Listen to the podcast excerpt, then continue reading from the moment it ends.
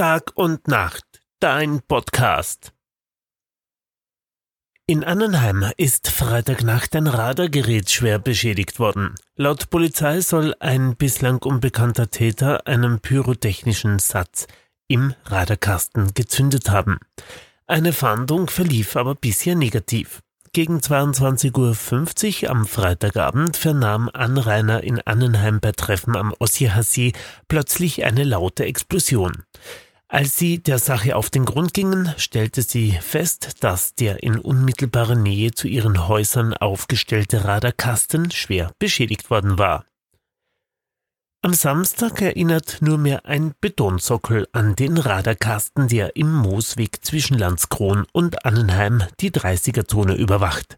Montiert war er direkt an dem Gartenzaun eines Hauses. Die Bewohnerin war es auch, die sofort nach dem großen Knall in der Nacht die Polizei alarmierte. Der moderne Zaun samt Lamellen wurde beschädigt, der Radarkasten völlig zerstört. Die ermittelnden Beamten der Polizei rechnen mit einem Schaden von etwa 40.000 Euro.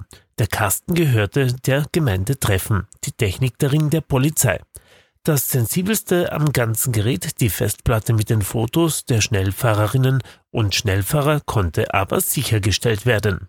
Nun werden die Fotos ausgewertet und die Lenkerinnen und Lenker überprüft, ob sie eventuell etwas mit dieser Sprengung zu tun haben könnten, heißt es von der Polizei.